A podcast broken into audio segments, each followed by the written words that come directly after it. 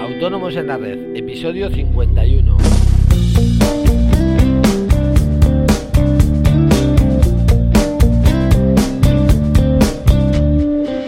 Muy buenos días a todos y bienvenidos una semana más, un lunes más, Autónomos en la Red, el podcast en el que hablamos de todos aquellos temas que nos interesan a los autónomos, seguros sociales, IVA, IRPF, financiación, en fin, ya sabéis. Hoy vamos a hablar del IVA en los e-commerce, un tema que cada vez da más que hablar. Eh, pero antes, recordaros que en asesoríafiscalautónomos.es os ofrecemos todos esos servicios de contabilidad e impuestos que os ayudarán a gestionar mejor vuestros impuestos y cumplir con la normativa legal y sobre todo a unos precios muy competitivos. Eh, toda la información la tenéis en nuestra web, eh, repito, asesoríafiscalautónomos.es. Cualquier duda sobre nuestros servicios, sugerencias para nuestros podcasts, dudas fiscales que tengáis, etcétera, podéis enviármelas a través del formulario de contacto de la página e intentaré resolverlas de la manera más clara posible. Ahora sí, vamos a adentrarnos perdón, en el tema del día. El 1 de enero de este año entró en vigor las nuevas normas de localización de los servicios de telecomunicaciones, de radiodifusión y televisión y, electrónicos perdón, prestados a los consumidores finales. Y esta norma afecta de lleno a los e-commerce. Y bueno, ¿en qué afecta? Eh, bueno, primero empezaremos con las operaciones a las que no afecta. En el caso de las, de las, operaciones B2B, es decir, entre empresas, no afecta en nada, siguen tratándose como siempre son operaciones intracomunitarias y se facturan sin IVA y es el comprador el que tiene que liquidar en su país el IVA correspondiente. Eh, es lo que se llama inversión del sujeto pasivo. El término inversión en este caso se utiliza en su acepción de darle la vuelta, es decir, en vez de que el vendedor sea el obligado a la liquidación del IVA, es el comprador el que está obligado a ello. Eh, quedaros con esta frase, inversión del sujeto pasivo, eh, porque cada vez eh, cada vez más se va a ir usando en temas de IVA y si no, pues al tiempo. Eh, por supuesto, como ya hablamos en otro capítulo, nuestro comprador tiene que estar inscrito en el ROI. Si no recordáis lo que es el ROI o cómo se inscribe uno, en el capítulo 25 lo, lo explico más, detalla, más detalladamente. Pero bueno, la complicación viene cuando la operación es B2C, es decir, eh, a consumidores finales.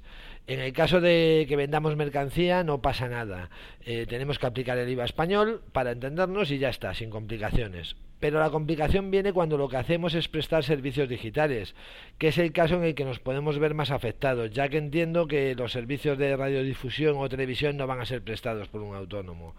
Eh, pues bien, en este caso, a partir del 1 de enero de 2015, se entiende que los servicios electrónicos se prestan en el país donde reside el comprador por lo que tendremos que aplicar el tipo vigente de, IVA en dicho país. Y esto supone un sinfín de complicaciones para nuestro e-commerce.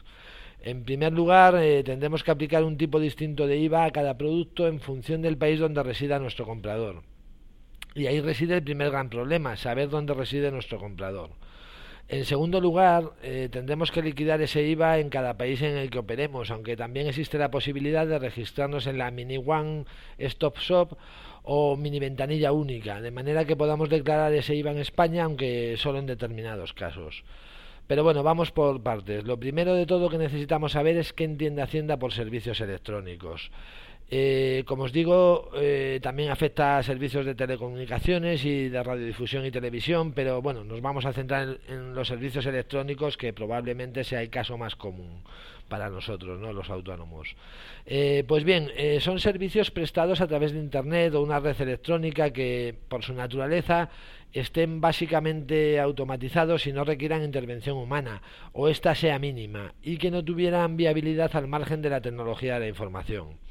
Eh, bueno, vamos a poner algunos ejemplos. Podría ser el acceso a descarga de programas y sus actualizaciones, el alojamiento de páginas web, el suministro de imágenes o descarga de música, películas, juegos, los cursos online o a distancia que dependan de Internet para funcionar y bueno, un sinfín de operaciones más, pero tampoco vamos a detallarlas todas, que nos daría para hacer el podcast de toda la semana.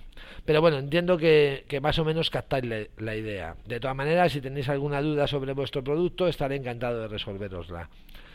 Eh, por supuesto, no se encuentra incluido como servicios electrónicos aquellos servicios en los que simplemente el prestador del servicio y el destinatario se comuniquen por correo electrónico o cualquier otra vía similar, como por ejemplo serían los servicios de consultoría de abogados, asesores, aunque el asesoramiento se haga a través del correo electrónico. Eh, los servicios de enseñanza en los que el contenido del curso sea impartido por un profesor a través de Internet, en fin, os repito, si tenéis cualquier duda, trasladármela a través de nuestro formulario de contacto y os la resolveré gustosamente. Una vez que tenemos más o menos claro a qué servicios afecta, eh, lo cual ya es bastante problema, empezamos con los problemas de verdad. Y el primero, claro, es qué tipo de IVA debo aplicar. Debo aplicar, perdón. Eh, algunos pensaréis, eh, pues bien, es fácil, simplemente tengo que saber el tipo de IVA vigente en cada país y listos. Y bueno, es cierto, pero eso no es todo, porque el principal problema radica en saber desde qué país nos está comprando nuestros servicios, ¿no? El, comprador, valga la, redundancia. Y bueno, eh, la verdad es que bueno, ya llevo seis minutos de podcast y creo que, que me va a quedar un podcast mucho más largo de lo que esperaba pero bueno, el tema es importante y quiero explicarlo lo mejor posible de la manera más comprensible.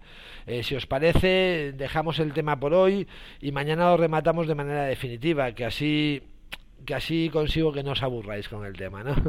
Espero que os resulte interesante el tema y que os sirva para aprender un poquito sobre los problemas que os podéis encontrar en vuestro e-commerce, aunque hoy hayamos dejado un poquito cojo el tema, eh, aunque espero ser capaz de terminarlo mañana en un tiempo prudencial. Eh, ya sabéis que os estaré eternamente agradecido si os pasáis por iTunes para valorar el podcast con 5 estrellas, que me ayudará a llegar a más autónomos como vosotros.